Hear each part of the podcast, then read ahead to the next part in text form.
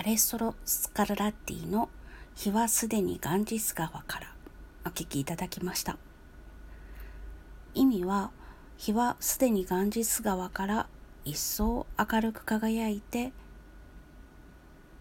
夜の涙の雫をすっかり拭い去る。といったような内容になっております。スカルラッティの曲は結構可愛い曲が多くて好きです。